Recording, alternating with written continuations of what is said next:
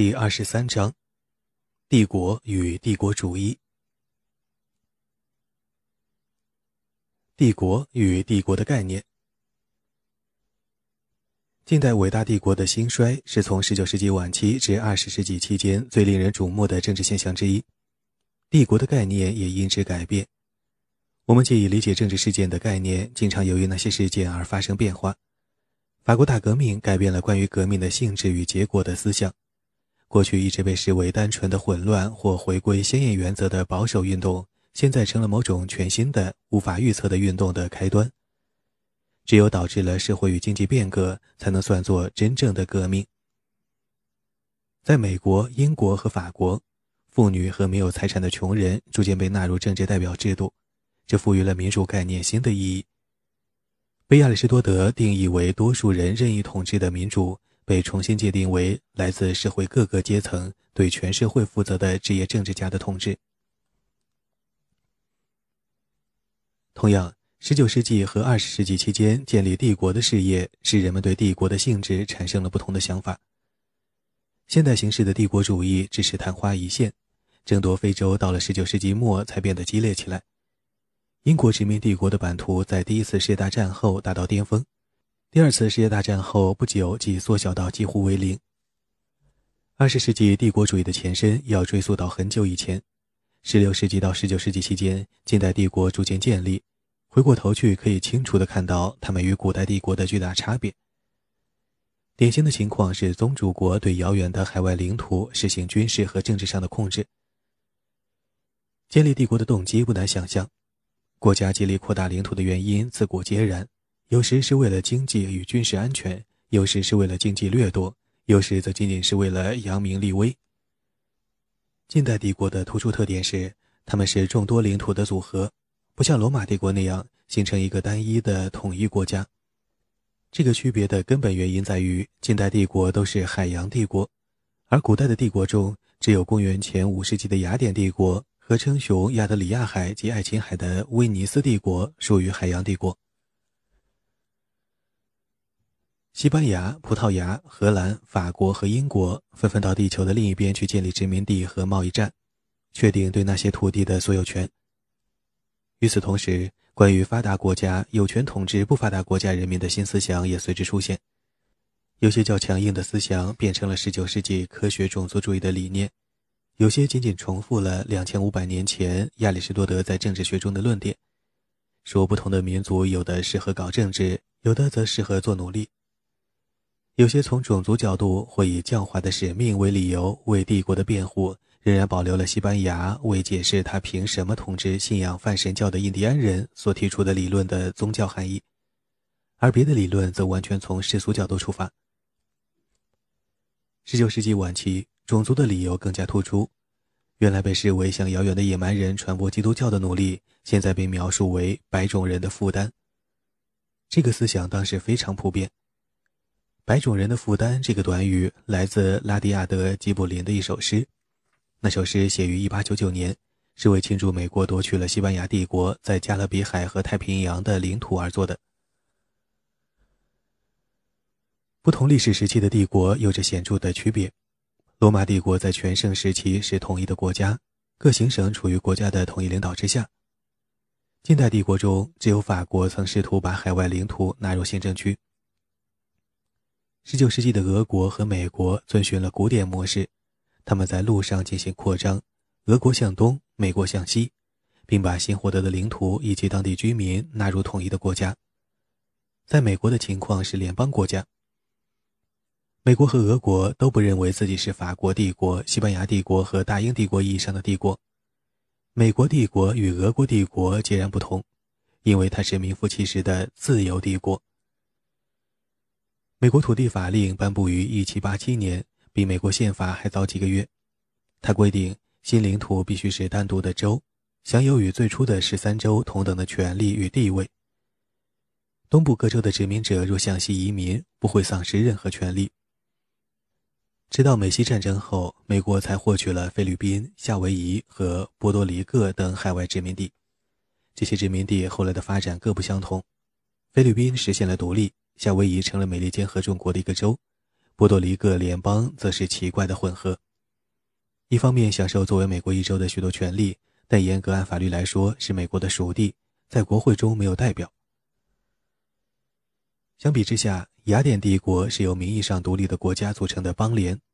那些国家维持着实质上的自治，对雅典的依附主要体现在向雅典纳贡，以换取建立共同的防御体系。拜占庭帝国是东方的罗马帝国，继承了罗马帝国的组织结构，从巴比伦到塞琉古。各个帝国的发展格式大同小异，都是通过征服邻国来获取领土，然后设置省级总督。奥斯曼帝国在扩张中把塞浦路斯和克里特两个岛屿收入了囊中，但这不能算是真正的例外。他先是占领了东地中海沿岸的土地，然后才攫取了在陆地包围之中的海上岛屿。他从未寻求过建立海外据点。无论是为了便利贸易，还是为了给远离祖国港口的舰队或商船队提供安全，奥斯曼帝国最后的扩张是向北进行的，企图越过巴尔干控制黑海以北的地区。近代欧洲国家发展成帝国，是拜全球海上贸易的发达所赐，也因为他们掌握了大量的资本，急于牟利。这些帝国的兴衰引发了两次世界大战，也是造成二十世纪期间无数较小规模暴力的罪魁祸首。近代早期的贸易本质上是高风险高回报的活动。与此同时，在美洲对贵金属的大规模开采进一步推动了贸易，而开矿本身同样是高风险高回报的活动。随着欧洲人手中流动资本的积累，资本家需要不断寻找新的投资机会，这个过程于是自动加强。这就是近代资本主义的开端，也标志着表现为远洋帝国的近代帝国主义的诞生。本章将概述过去的帝国概念，转而讨论第一波欧洲扩张造成的殖民化在何时何地可以算是合法，然后集中注意三个主题。第一个是从自然法的角度对殖民化的论述，认为发达社会为了履行教化的使命，有权征服欠发达或不发达的社会。这个思想有些尴尬的与种族等级制的观点相联系，而种族等级制的观点已经被彻底批倒。所以，这个思想居然能如此轻易地得到广泛接受，实在令人难以置信。同样难以置信的是，早在18世纪，启蒙运动思想家就已经对这种观点做出了全面的谴责。第二个是列宁的著名论点，列宁是从英国的自由经济学家 G.A. 霍布斯那里借鉴来的，即帝国主义是先进工业国家经济与政治发展的自然而然不可避免的一部分。尽管可以预知它会带来灾难性的后果。第三个是弗朗兹·法农在他的著作中提出的主张，认为殖民帝国是一种特别可憎可怖的压迫形式，反抗殖民帝国的斗争是决定性的自我成长的行动。在讨论这一思想时，我们将考虑民族国家的思想和民族主义在一九四五年后的世界中异乎寻常的强大力量。并略微涉猎赛义德·库特卜论述的民族主义和宗教之间的联系。至于今天的世界是帝国主义和殖民主义之后的世界，还是新殖民主义和新帝国主义的世界，就由读者自己来判断吧。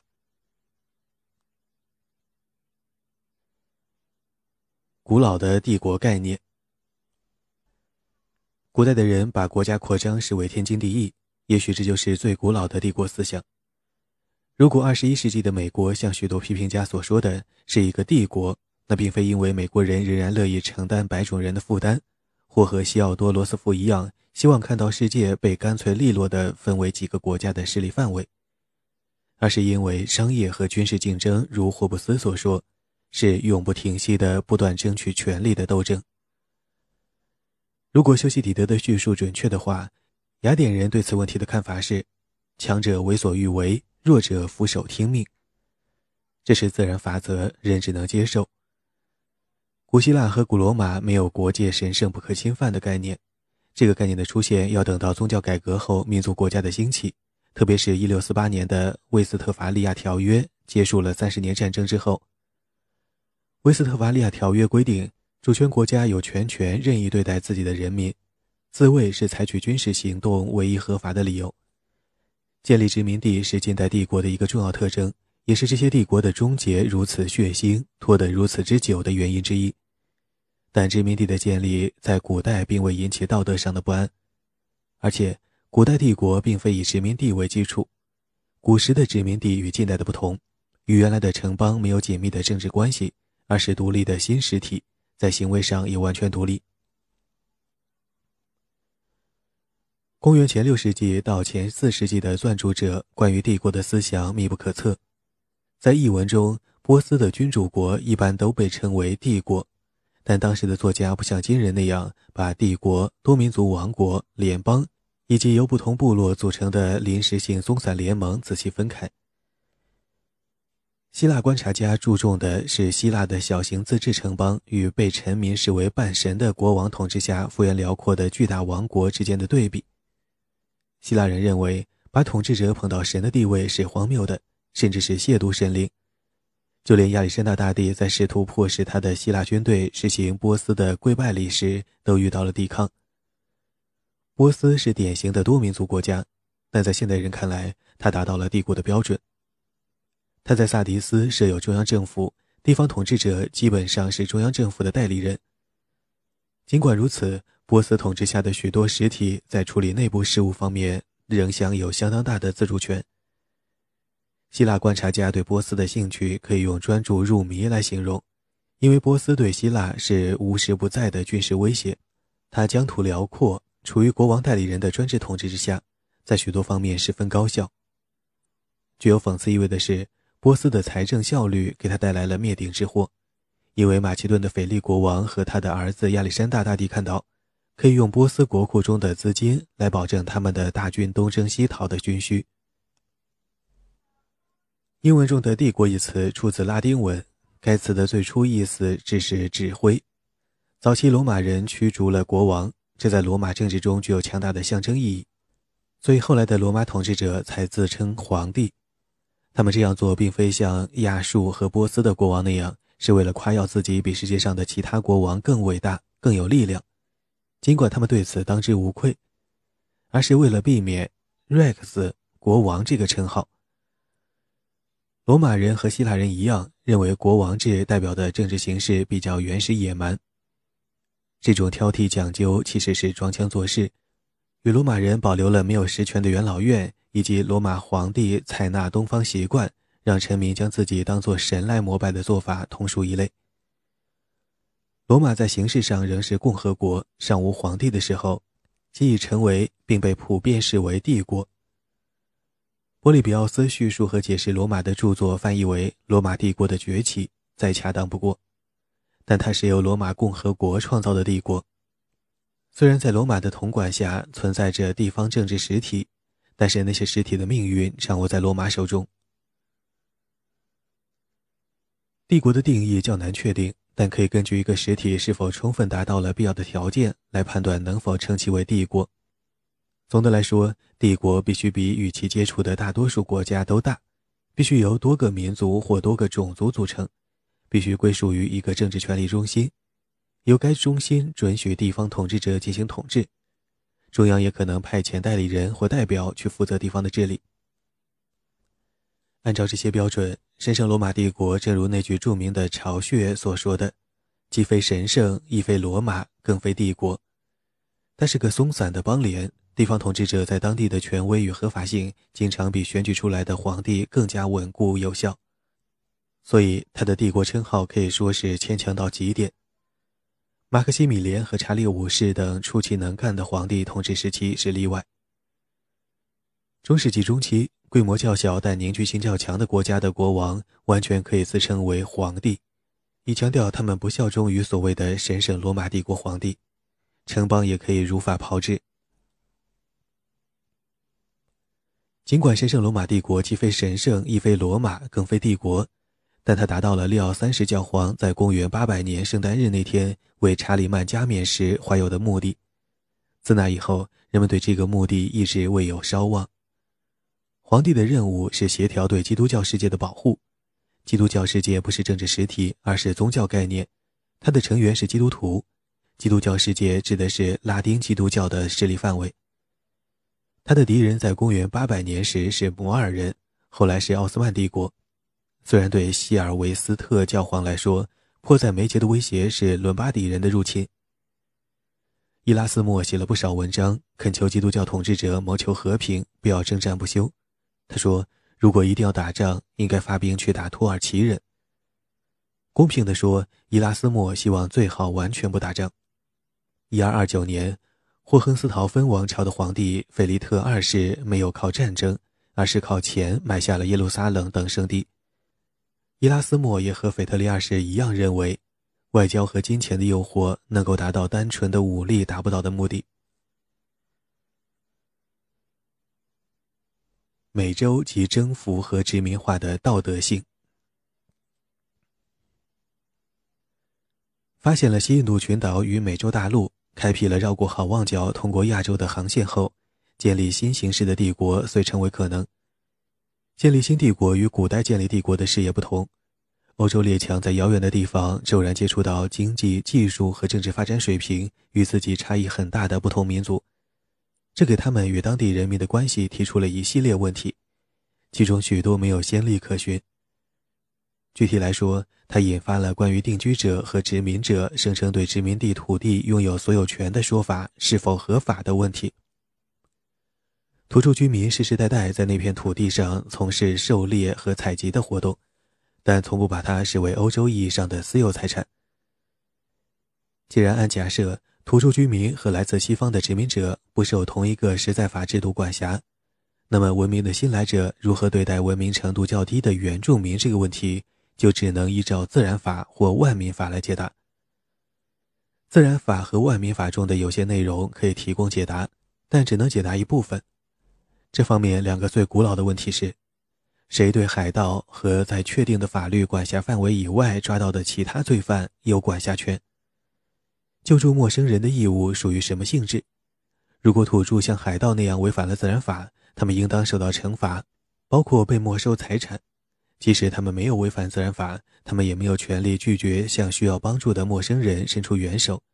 如果殖民者可以算作后者的话。最先开始讨论这些问题的是西班牙人，像通常一样，宗主国官方唱的道德高调与去过万里的征服者和殖民者的行为相差很大。原则上，西班牙皇家政府希望像管理本国农民那样对待美洲的臣民，也就是说，设立保护人管理他们，让他们向保护人缴纳贡赋或为其服劳役，但不把他们当作奴隶。保护人的责任是向土著灌输基督教信仰。保护他们不被盗窃和袭击。普遍认为，皇家政府可以像对待从摩尔人手中光复的西班牙土地上的居民一样，把管辖权与经济特权赋予他选中的任何人。权力一般来说大多赋予西班牙军人，但有时也赋予美洲印第安人，包括蒙提祖马二世的女儿们。这种所谓的赐封制在墨西哥一直保留到19世纪初，墨西哥实现独立。事实上，只有西班牙殖民者从赐封之中得到了好处，美洲印第安人则因备受虐待或感染他们对其没有抵抗力的外来疾病而大批死去。思考殖民化道德问题的作家中最著名的是16世纪早期学识渊博的法学理论家弗朗切斯科·德·比托里亚。他1509年至1523年间在巴黎教书。自1526年起转至萨拉曼卡教书，直至1546年辞世。他是多名我会修士，信奉托马斯·阿奎那的学说，仇视宗教改革和伊拉斯莫等人文主义者。伊拉斯莫等人希望天主教变得更加开明，但反宗教改革运动最终断送了他们的希望。查理五世经常对比托里亚一尊旧教，特别是关于如何对待美洲印第安人的问题。但也向他请教其他问题，比如该如何处理亨利八世想和查理五世的姨妈阿拉贡的凯瑟琳离婚的问题。比托里亚向查理五世提出的建议并不总是顺耳之言，他坚定捍卫绝对军权，但也绝不肯为适应当权者的需要而歪曲合理的法律。他说：“西班牙不能以教皇亚历山大六世的赠予为理由而声称对美洲印第安人有统治权。”因为教皇没有世俗统治权，更遑论是他有资格做出赠予的普遍统治权。教皇的世俗权威只限于保护基督教信仰，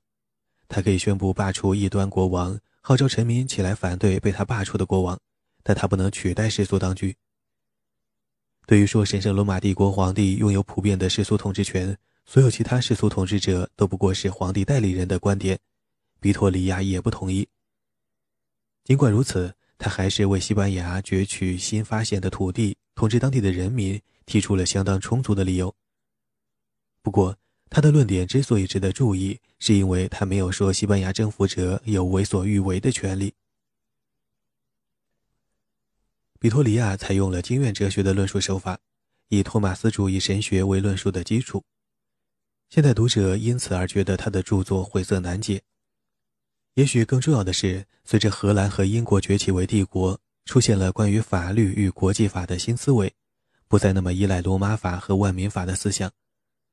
即使如此，人们对人道主义干预的讨论依然是在比托里亚学说的范围内展开的。比托里亚认为，严格来说，不存在惩罚违背自然法行为的普遍权利，但有尽力保护无辜者的义务。即使无辜者没有求助，也有义务干预。不仅如此，甚至当他们拒绝帮助的时候，也有义务干预。大多数人对于家庭暴力会采取这种观点。对比托里亚理论的疑惑非观原则，而是涉及具体的事实。作为尽职的多名我会修士，比托里亚坚持说，基督徒有向所有人宣讲福音的权利，这是多名我会创立的初衷。任何人只要阻止传教，就等于宣战。另外，来到新印度群岛的西班牙人是使节，有权得到相应的待遇。还有一个转折，更加强了这个论点的巧妙性。惩罚性的打击只有做到了使无辜的人不再受到伤害，并保护了皈依的教徒不致遭受危险，才算达到了目的。这个条件提出了两个可能性：一个是驱逐坏人，一个是夺取对他们土地的管辖权。第一个是实际上做不到的，所以第二个就是合法的。这样，比托里亚通过把阿奎那关于正义战争的观点扩大到新的领域。为征服和殖民化找到了理由，并非所有人都认为这个观点有理，但它成了正统托马斯主义的立场。更为极端的观点是，只要是异教徒，就是基督教文明的敌人，征服奴役他们是理所当然。比托里亚抵制的正是这种绝对的主张，而且他有阿奎那的权威做靠山。阿奎那说，异教徒统治者是合法的。不能仅仅因为他们是异教徒就对他们发动战争。此论的含义是，不应打扰加勒比和南美洲的统治。一种主张认为，加勒比印第安人天生是奴隶，征服他们后应当使他们回到被奴役的状态，那才是他们的适当地位。这个主张的唯一基础是亚里士多德偶尔提到的对人的猎物。然而，胡安·西内斯·德·塞普尔韦达。根据亚里士多德的这个说法，宣称，战争的一个合法目标是把不愿服从自己注定要做奴隶的命运的人打入利己。他的观点得到了一定的支持，但也受到了质疑。巴托洛梅·德·拉斯卡萨斯在一五四二年写了一本书，描述了加勒比印第安人遭到的令人心碎的残害。书中突出描写了印第安人的温和无辜，也强调了西班牙征服者的野蛮残忍。可惜，西班牙的征服活动并未因他的呼声而有所收敛。人在贪婪的驱使下，经常会接受无理的强辩，拒绝合理的呼声。令人惊讶的是，查理五世皇帝安排了1550至1551年的所谓“巴里阿多里德辩论”，让观点截然对立的塞普尔韦达和拉斯卡萨斯当面辩论。西班牙在新世界建立了殖民地后。需要为其非自卫的军事行动树立合法性。查理五世希望为西班牙的征服找到法律依据，担心如果不这样的话，法国人、英国人和荷兰人就不会尊重西班牙在新世界获取的领土。其实，无论有什么样的法律依据，那几个国家都不会尊重西班牙的斩获。教皇把新世界的一半赠予西班牙，但那并不能满足西班牙的需要。特别是，就连比托里亚这样的天主教徒思想家都认为教皇的赠与无效。无论如何，教皇的礼物都不能令西班牙满意，因为他阻断了西班牙通往太平洋的道路，而且像英国这样的新教国家是不可能把教皇的赠予当回事的。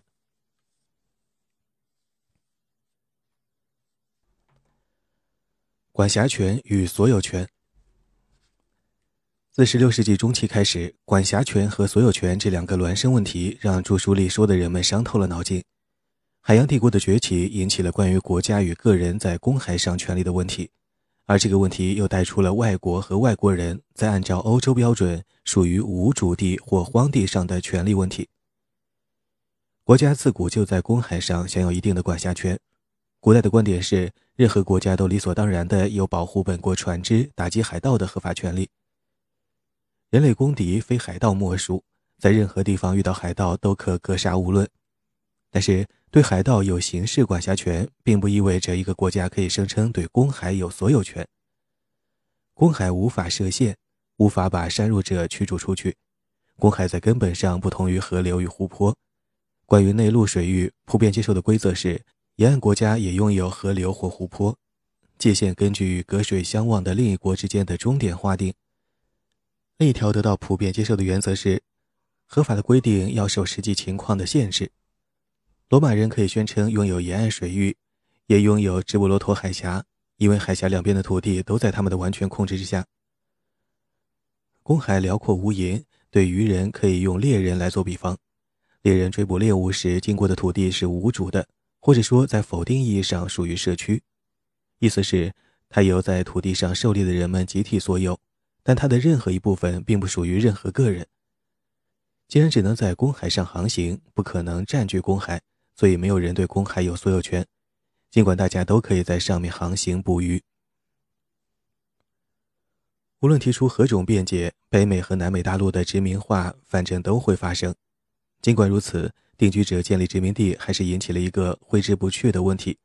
那就是土著也许没有开垦自己居住的土地，但他们祖祖辈辈都在那片土地上狩猎，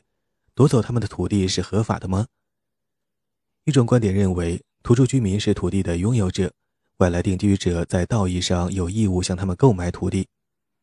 另一种观点则认为，土著居民对他们居住的土地没有所有权，无需他们准许就可以合法的拿走，只要留给他们够用的土地即可。但在此之前，还有一个问题：当地人民为什么要和欧洲殖民者做交易？对此，没有令人信服的答案。一条古老的斯多葛派理念说。自然法规定，只要自身生存不受威胁，就应该让陌生人使用自己用不着的资源。然而，这个理念并不适用，因为这个斯多葛派理念中的陌生人是需要帮助的人，与资源拥有者相比处于劣势。而殖民者无论在意图上还是在事实上，都既不是沉船的水手，也不是困机的旅客。这条原则被故意扭曲来生搬硬套到殖民地的头上。说定居者有自然的权利，可以占据土著居民用不了的土地。如果野蛮人企图赶走定居者，用战争手段来降服他们，乃理所应当。胡哥·格劳秀斯比比托里亚几乎正好小一百岁，国际法的历史总是将他们二人相提并论。格劳秀斯重申了比托里亚依据的斯多葛派理论，他也支持教皇英诺森三世在十三世纪中期颁布的原则。即文明人对野蛮人有自然的管辖权。比托里亚则不肯接受这条原则。然而，格劳修斯最注重的是要否定各国有权对海上统治权提出主张。他于1609年发表的《海洋自由论》陈述了一个普遍的观点，即公海是所有人的通行地，没有任何国家能够宣布对公海有统治权。这个观点具有相当的说服力。不过，格劳修斯的动机是要否定葡萄牙对东印度群岛的领土要求。当时，英国人不接受海上自由的原则，他们认为英伦三岛周围的海域属于英国。几乎整个17世纪期间，英国人一直和荷兰人在北海打来打去。18世纪初，双方同意以炮火的射程为限来界定领海管辖权，这实现了实际情况和法律的完美契合。也为直到第二次世界大战结束之前得到普遍接受的三海里领海界限提供了基础。国家间因企图改变这一规定发生过冲突，包括英国与冰岛之间有些滑稽的三次鳕鱼战争，因为冰岛扩大了它的领海范围，英国却拒绝承认。一九五八年成立的联合国海洋法大会多年来提出了一系列新的公约，承认了各国在离岸二百海里内的经济利益。格劳修斯在他一六二五年发表的巨著《战争与和平法》中，提出了关于人对无主的或无法拥有的东西所享有的权利的完整理念。关于新来的定居者获取财产权的问题，格劳修斯为霍布斯和洛克的回答提供了基础。他提出。通过耕垦来使用土地，确定了自然的所有权，法律应当予以承认。霍布斯和洛克关于公民社会中权利的意见截然不同，但他们都不赞成土著的权利，都支持殖民者的权利。很难说他们是否预见到了后来的事，但许多评论家都认为他们完全明白自己所持立场的含义。霍布斯认为美洲印第安人生活在自然状态中，把他们的生活状况描绘得凄惨不堪。可以争论说，如果以尽可能温和的手段征服他们，给他们建立稳定的政府，那会给他们的生活带来改善。对征服进行抵抗乃不智之举，是误把危险的无政府状态当作自由。霍布斯和洛克一样坚定地认为，受正直高效的政府保护的稳定的财产权是文明生活必不可少的条件。洛克认为，最初全世界都和美洲一样。和他在《政府论》下篇第五章中所说，财产权自简单的消费品开始，继而发展到土地，最后包括了相当于货币的东西。这个过程对社会进步至关重要。如果劳动是获得所有权的最初条件，那么在荒野上四处游荡、靠狩猎和采集勉强为生的美洲印第安人就没有对土地的所有权，尽管他们对他们杀死的鹿和捡拾的橡子有所有权。想想，连打零工的英国人吃的、住的、穿的都比美洲内陆人口众多的大国国王要好，可见土地被定居的农夫占领不是坏事。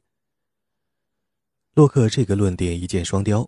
关于当地的印第安人，它的含义是他们并不真正拥有被夺走的土地。关于英国政府，他暗示说殖民者的财产权比英国贵族的财产权更扎实，因为贵族只在自己的土地上打猎，根本不能说他们在土地上劳动过。一些比较同情印第安人的美洲殖民者利用洛克的这个论点提出：如果英国贵族的财产权能得到法律承认，那么印第安人的财产权也应该得到承认。巴里阿多里德辩论的关键是：加勒比印第安人是否有自治能力，亦或他们是天生的奴隶？塞普尔韦达说他们是天生的奴隶。与西班牙人相比，正如女人对男人，婴儿对成人。凶暴的人对温和的人。古典传统把世界分为希腊人和野蛮人，或罗马人和野蛮人。在近代国际法中，这个观念逐渐演变为文明人彼此之间的义务与文明人对未开化人的义务的区别。这个区别最初用来对是否应该对异教徒守信这个老问题提出新解。中世纪思想家在这个问题上意见不一，有些人采用了西塞罗在《论责任》中提出的。不必对海盗守信的论点，说同样不需要对异教徒守信。海盗的行为超出了自然法的规定，没有道德原则、缺乏基督徒言出必践的精神的异教徒也是一样。